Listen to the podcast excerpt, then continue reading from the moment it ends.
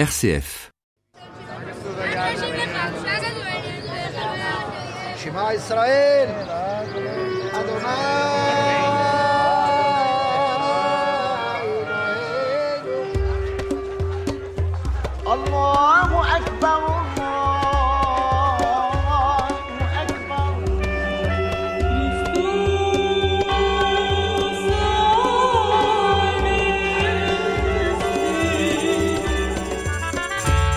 Lieu de la vie et de la mort, de la passion et de la résurrection du Christ, le Saint-Sépulcre ne se laisse pas découvrir en une visite rapide.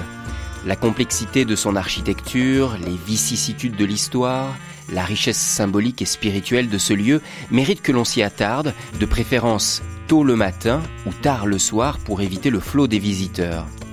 Après avoir évoqué dans notre précédente émission l'histoire de cette basilique et la passion du Christ sur le Golgotha, nous allons aujourd'hui nous intéresser à son tombeau, l'édicule de la résurrection. Mais avant d'atteindre ce tombeau, Michel Sultan attire notre attention sur des éléments architecturaux très signifiants. Dans les plans et dans la tête de l'architecte de cette église, toutes les cloisons que vous voyez là hein, n'étaient pas prévues.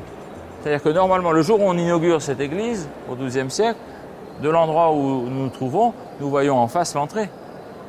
Ce cloisonnement dans l'église est le résultat, excusez le, jeu de mots facile, du cloisonnement de l'église des hommes.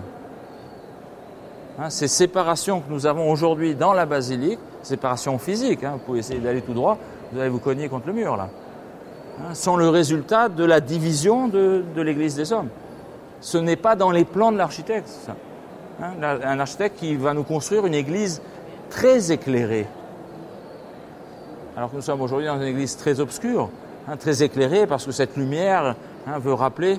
N'oublions pas que cette église, au départ, c'est l'église de l'Anastasis. C'est l'église de la résurrection. Donc cette lumière voulue par l'architecte dans son architecture là, hein, est là pour rappeler la, lumière de la résurrection de Jésus. Euh, donc le fait que nous soyons aujourd'hui dans une église euh, obscure, euh, et encore vous avez de la chance d'arriver après les travaux de, de restauration de la coupole. Moi personnellement, hein, pendant presque 30 ans, hein, je n'avais pas vu la coupole qui est au-dessus du tombeau, parce que c'était en restauration, ça a duré une quarantaine d'années. Et Aujourd'hui, c'est très clair puisqu'on a fini la restauration et la lumière arrive directement par le sommet du, dôme. Donc ce cloisonnement n'existe pas à l'origine. hein. Alors derrière ce mur, c'est l'église grecque. Hein, L'église principale, ce qu'on appelle le cœur des Grecs. hein, et au-dessus de- du cœur des Grecs, vous apercevez le- ce Christ pancréator là. Ça, c'est le petit dôme. Quand on apercevait le Saint-Sépulcre, on apercevait deux dômes, un grand dôme et un petit dôme. Ça, c'est le petit dôme. Le grand dôme recouvre le- l'édicule du Saint-Sépulcre et c'est cette partie éclairée que nous allons voir. Alors, euh, chose intéressante dans la première église, si vous vous rappelez comment j'ai décrit ça, d'est en ouest, hein, vous vous rappelez? C'est assez bizarre ça comme orientation pour une église. En général, c'est dans l'autre sens, non? Hein, Les églises que nous avons vues jusqu'à présent et celles que vous connaissez de par chez vous, elles sont orientées vers l'est. Hein, la- L'abside, l'autel est vers l'est. Pardon Et alors Mais les autres églises dans Jérusalem, elles sont aussi orientées à l'est. Vos églises ne sont pas orientées vers Jérusalem. hein. Elles sont orientées vers l'est. Chez vous, il se trouve que l'est et Jérusalem, c'est la même chose. Mais c'est un hasard. D'accord? Les églises sont orientées vers le soleil levant. En France, ça, marche avec Jérusalem. Mais prenez les, l'église d'Avdat, elle n'était pas orientée vers Jérusalem. L'église de l'Annonciation n'est pas orientée vers Jérusalem. À Nazareth, Jérusalem, c'est le sud. Tandis que la basilique de l'Annonciation est orientée vers l'est. Et ici, il y a une exception. Ici, on parle de l'église byzantine, hein, d'Hélène. La façade est à l'est et la partie la plus profonde et la plus vénérée, puisque au bout, hein, ben, on avait le Saint-Sépulcre. Ça, c'est à l'ouest. Vous avez une idée pourquoi? C'est pas une raison technique. Il y a le calvaire d'un côté, et puis il y a Oui, ça, on aurait pu résoudre ce problème. Mais y a, ça, vous rappelle quoi comme orientation, ça? C'est censé rappeler quelque chose. Ben, c'est l'orientation du temple. Le temple de Jérusalem est orienté exactement comme ça. Maintenant, qu'est-ce, qu'il- qu'est-ce que nous avons sur l'esplanade du temple au moment où est, le jour où on inaugure l'église de Hélène là, au IVe siècle? Qu'est-ce qu'il y a sur l'esplanade? Ben, il n'y a rien. Il y a des ruines. Hein, c'est-à-dire que le nouveau temple, il n'est plus là-bas. Il est là. Le nouveau Saint des Saints est là. Enfin, c'est pas ça physiquement, mais rappelez-vous hein, ce qu'on dira, euh, ce que Paul dira dans les Épîtres, et, hein, que le nouveau corps, le nouveau temple, c'est le corps du Christ. Donc c'est orienté comme le temple de Jérusalem. Et c'est un exemple unique. C'est intéressant parce qu'il n'y a rien dans le Saint des Saints, comme il n'y avait rien dans le Saint des Saints du temple. Oui, bien sûr. On peut, on peut voir, faire un parallèle aussi là-dessus. Hein, ce tombeau est un tombeau vide. Hein, mais l'orientation est la même. Et c'est c'est un, un exemple unique. hein, que- il peut y avoir quelques exceptions, mais je vous montrerai même une de ces exceptions aujourd'hui. Mais c'est voulu par le constructeur de l'Église qui veut faire. Il veut que le fidèle réfléchisse un petit peu. Son architecture est, aussi une catéchèse, si vous voulez. hein. Euh, alors là aussi, c'est la même orientation qu'au temple. hein. les parvis d'un côté, et puis on va vers l'ouest, vers les parties les plus vénérées. Alors allons donc sous cette euh, coupole, sous la coupole de l'Anastasis.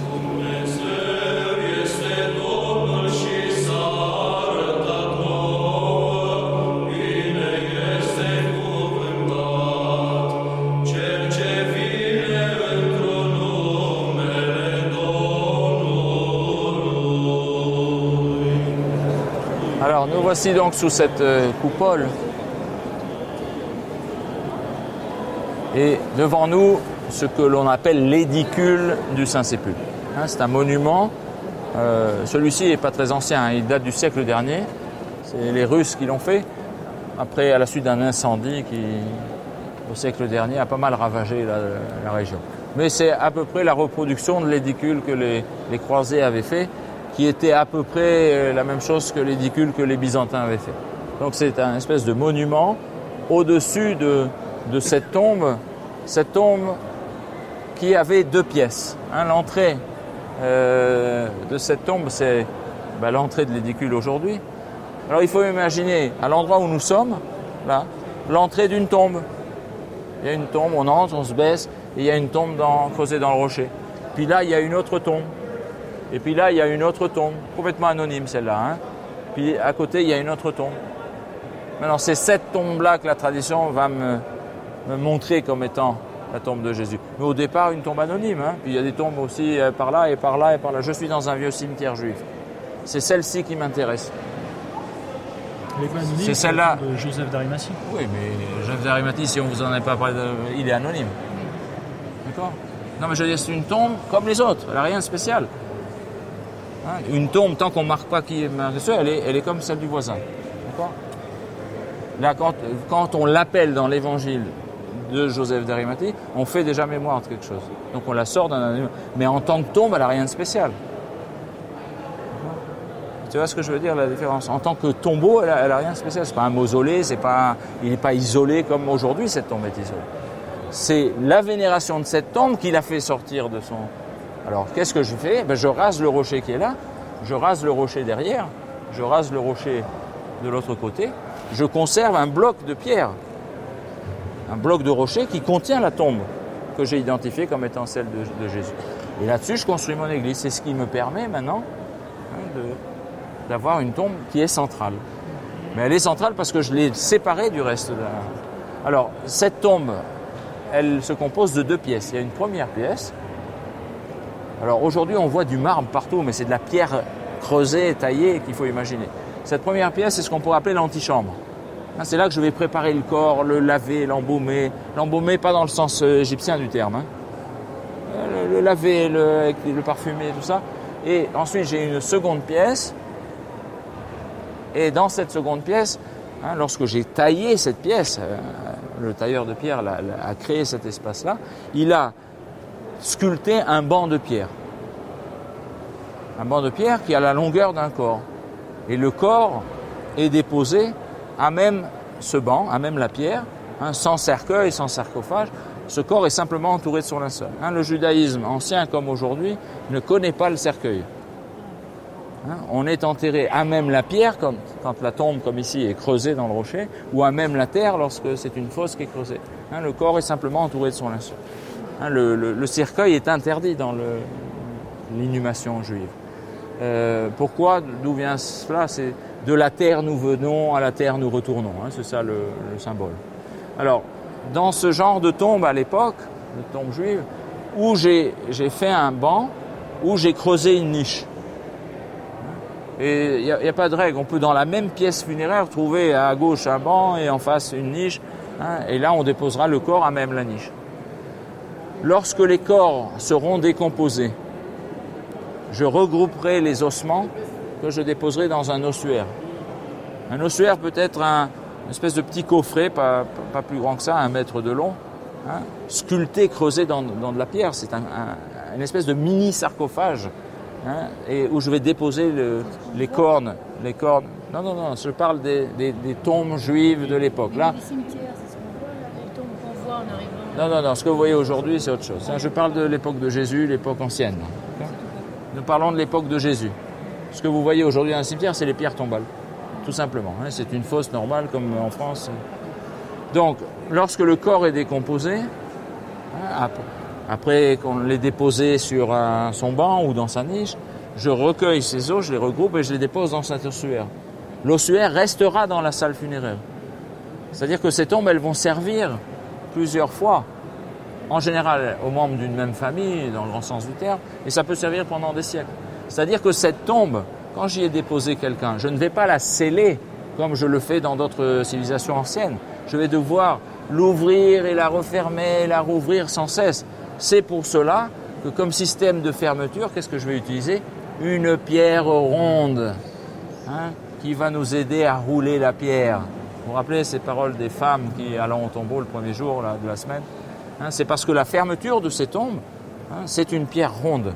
hein, parce que c'est pratique, parce qu'on va devoir ouvrir et fermer. Dans certaines autres cultures, on met le tombeau, on met la, personne au tombeau, on scelle et c'est fini. Et c'est tellement fini qu'on vous met une inscription en haut qui maudirait celui qui oserait euh, profaner le tombeau. Donc ces, ces- ces tombeaux sont fermés par ces pierres rondes. Euh, donc quand on vous dépose, hein, quand on va nous déposer, je parle de l'Antiquité là, hein, sur ce banc ou dans cette niche, vous avez à côté dans les ossuaires le grand-père, l'arrière-grand-père, l'arrière-grand-père. hein, et c'est ce que veut dire la Bible lorsqu'elle dira de quelqu'un qu'il fut enterré, inhumé, qu'il alla reposer près des os de ses pères. Vous vous rappelez cette expression qui revient très souvent? Ben, Il y a grand-père et l'arrière-grand-père à côté de moi. Alors soit dans ce petit ossuaire qui a été sculpté, ce mini sarcophage, soit dans un ossuaire qui a été creusé dans le sol de, la salle funéraire. Alors des tombes de ce genre, j'aurais pu vous en montrer des dizaines et des dizaines et des dizaines, car c'est la tombe juive type de cette époque-là, hein, depuis le second siècle avant notre ère, en allant jusqu'à l'époque byzantine. Celui-ci n'a plus cette allure-là. Pourquoi? Ben Parce qu'il a été vénéré, parce qu'on a transformé ce lieu en lieu de culte, en église. Donc, comme nous disions l'autre jour, rappelez la formule, la vénération a défiguré le lieu. Donc, il faut essayer d'imaginer euh, tout cela. Alors, euh, nous n'entrerons pas là-dedans parce qu'il y a au moins une heure et demie de queue là. On a dit que c'était euh, le repérage. Donc, quand vous reviendrez très tôt le matin ou en fin de journée où il y aura moins de monde, hein, vous entrez dans la première pièce, c'est l'antichambre. La deuxième pièce, c'est la, tombe elle-même. Alors là, aujourd'hui, vous verrez un banc en marbre, mais il faudra imaginer un banc en pierre. Que reste-t-il en pierre vraiment dans cet édicule? Alors déjà rien. Tout est rasé au, euh, à la mine, si vous voulez, par, par, euh, par Hakim. Alors il reste l'emplacement. Les, les, les séparations en deux espaces. Hein, c'est, euh, le, le règne, le temps du règne d'Hakim n'a n'a pas fait oublier l'emplacement aux, aux chrétiens.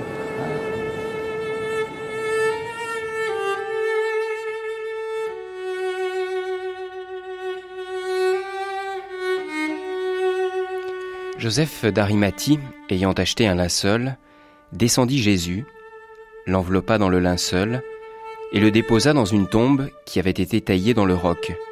Puis il roula une pierre à l'entrée du tombeau. Or Marie de Magdala et Marie, mère de Josette, regardaient où on l'avait mis.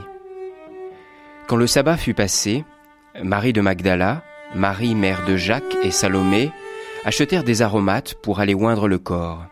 Et de grand matin, le premier jour de la semaine, elles vont à la tombe, le soleil s'étant levé.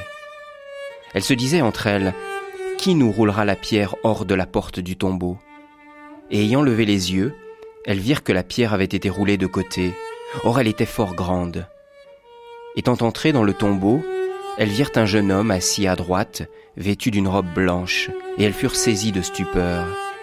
Mais il leur dit, Ne vous effrayez pas, c'est Jésus le Nazarénien que vous cherchez, le crucifié, il est ressuscité.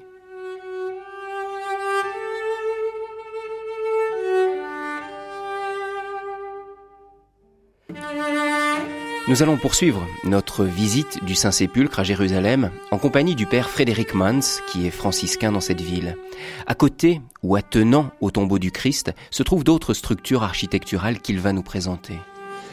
Ici, vous avez le monastère des Arméniens. Vous voyez l'art, d'ailleurs, qui vous parle tout de suite. Les inscriptions sont en arménien. Et vous avez ce petit endroit avec la lampe au milieu. C'est l'endroit traditionnel. Au moment de la sépulture du Christ, les femmes qui suivaient et qui ont vu de loin l'endroit où on l'a déposé. Vous voyez que la tradition chrétienne, la piété chrétienne a voulu localiser de façon très précise tous les événements mentionnés dans l'Évangile. Pour l'édicule, bien sûr, il faudra le refaire complètement parce qu'il risque de tomber. Alors vous avez maintenant la coupole qui a été restaurée il y a quelques années. Et lorsque la coupole a été restaurée, il y a eu une cérémonie écuménique très importante. Tous les trois patriarches étaient présents. Euh, tous les autres évêques de Jérusalem étaient là. Il y a eu même une représentation du monde musulman et du monde euh, juif. Tous les fils d'Abraham étaient là pour la circonstance. Cette restauration a pu être faite parce qu'une famille américaine, un mécène américain, a payé le tout. Donc il n'y avait pas de problème financier à résoudre. Ça a été vite fait. Seulement, vous voyez, l'art, la décoration ne correspond pas tellement au goût euh, des Grecs. Les Grecs préfèrent une mosaïque, ils auraient préféré mettre une belle mosaïque ici. Vous avez tout d'abord le symbolisme de la lumière, la lumière qui descend du ciel, c'est le symbole fondamental de la résurrection, une grande lumière qui descend du ciel. Et vous avez les douze rayons, les douze rayons qui symbolisent les douze apôtres qui doivent apporter au monde entier la lumière de la résurrection pour que l'humanité ne reste plus dans les ténèbres. Là, nous allons contourner l'édicule, ici du Saint-Sépulcre. Vous voyez que tout a été restauré récemment. On a respecté plus ou moins le plan de Constantin. Nous sommes dans l'Anastasis. Et nous passons maintenant derrière la petite chapelle des Coptes, où le moine va nous faire voir un bout du rocher, un morceau authentique du tombeau du Christ. Tout le reste a été rasé plus tard. بدنا نشوف الرجل احكي احكيكم بالعربي موجود عندنا ديت كنيسة الأقباط اسمها كنيسة رأس القبر المقدس C'est euh, la, la pierre originale du tombeau du Christ. الكنيسة اسمها كنيسة رأس القبر المقدس بتخص الأقباط الأقباط يعني المصريين مسيحيين مصر qu'il représente l'église euh, égyptienne, l'Égypte copte. موجود تحت عندنا لو لو بتشوف تحت لو سمحت الحجر اللي كان موضوع عليه رأس الرب يسوع له المجد ثلاث أيام وقت ما كان مدفون في القبر C'est l'endroit où le Christ a reposé trois jours. Donc c'est le tombeau du Christ, pratiquement. C'est la seule euh, relique authentique. على امتداد نفس الحجر في الجهة التانية من القبر كان هناك موضوع جسم الرب يسوع ولكن هناك المكان اللي كان موضوع عليه جسم الرب متغطي برخام On trouve également un autre rocher à Gethsemane, euh, le symbole de la pierre qui est très important dans la vie du Christ. هناك متغطي برخام هنا المكان اللي كان عليه الرأس مكشوف للناس يلمسوه ويتباركوا منه Donc il- l'importance de cette pierre, donc elle est très importante pour eux, on le comprend d'ailleurs. Oui, c'est la seule euh, relique qui nous reste du tombeau. Voilà, on peut la toucher si vous voulez, il vous, autorise à la toucher.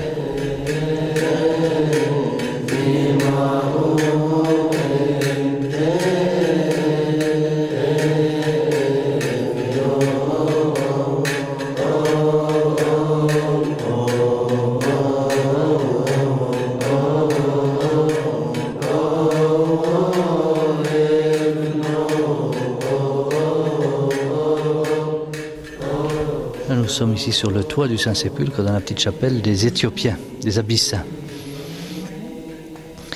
Les Abyssins ont voulu être eux aussi très proches du Saint-Sépulcre. Et un père de famille, lorsqu'il a qu'un enfant, il peut le prendre sur ses genoux, il n'y a pas de problème. Mais quand il en a plusieurs, trois ou quatre, les enfants se disputent parfois pour être proches de leur père. C'est ce qui arrive dans la chrétienté. Toutes les différentes confessions veulent être proches du Saint-Sépulcre, qui est l'endroit le plus important pour eux. Alors, quitte à s'installer sur le toit du Saint-Sépulcre, comme c'est le cas ici. Vous avez quelques très beaux tableaux qui représentent euh, la visite de la reine d'Éthiopie à Salomon. Parce que les Éthiopiens euh, disent qu'ils descendent de, Salomon et de la reine de Saba. En fait, ils ont euh, eux aussi la circoncision. Ils gardent toutes les lois juives de la cachoute, les lois de pureté alimentaire. Et ils observent parfois même le sabbat. Ils sont très proches de- du monde juif. Vous avez également une très belle représentation du mystère de la Trinité, entouré des 24 vieillards de l'Apocalypse aussi. Au fond, vous avez l'iconostase, du bois d'ébène incrusté d'ivoire. Abana.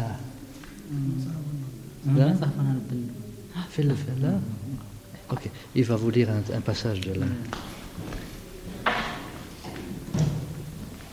Il prend l'évangéliaire, un très beau livre en forme de croix.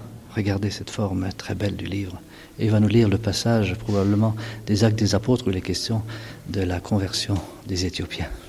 ወነበቦ መልአከ እግዚአብሔር ለፊልጶስ ወይቤሎ ተንሥኦ ሁልጊዜ ቀትር ፍኖተ በዱ ዘያወርድም ኢየሩሳሌም ለጋዛ ወተንሳ ወሆረ ወረከበ ብእሲም ሰብአ ኢትዮጵያ እጽዋድ ህንደኬ ንግሥተ ኢትዮጵያ ወመጋቢያ ወቱ ላይ ለኩሉ መዛግብት ሆረ ኢየሩሳሌም ይስግድ ወንዘ ይገብ ነበረ ዲበ ሰረገላሁ ያነብብ መጽሐፈ ኢሳይያስ ነቢይ።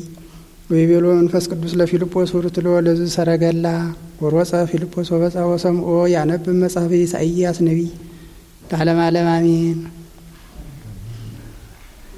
C'est le texte de Philippe qui l'eunuque de la reine Candace, qui était venu en pèlerinage à Jérusalem et qui descend ensuite vers Gaza. Il est rejoint par le, diacre Philippe. L'eunuque était en train de lire le passage du prophète Isaïe où il est question du serviteur souffrant. Il ne comprenait pas. Alors Philippe lui demande Est-ce que tu comprends le texte? Il dit Comment pourrais-je le comprendre? Philippe lui explique, et après avoir entendu l'explication du diacre Philippe, euh, l'eunuque demande à être baptisé. C'est le début de la conversion donc, du peuple éthiopien à la foi chrétienne.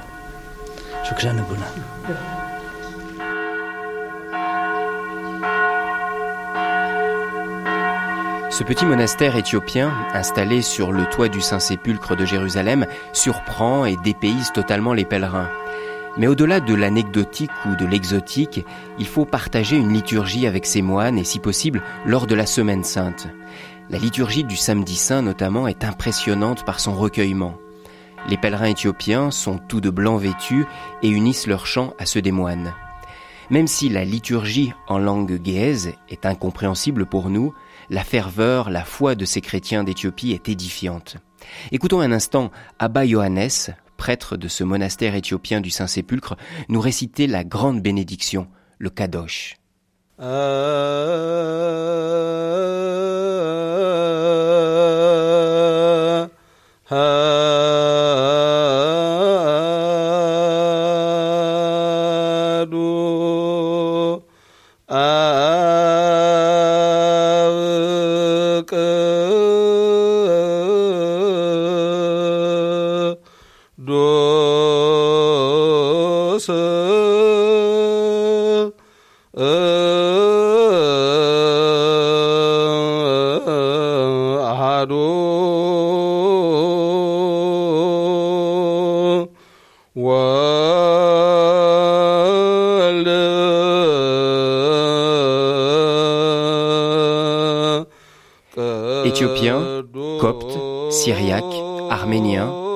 orthodoxes, catholiques, tous sont là à prier, chacun dans leur langue, chacun selon leur rituel. Tous sont comme orientés vers l'unique Jésus-Christ, mort et ressuscité en ce lieu. Et si des divisions sont encore humainement bien visibles, soyons sûrs qu'au cœur de ces prières si diverses, l'unité, tant désirée par le Christ, est déjà là.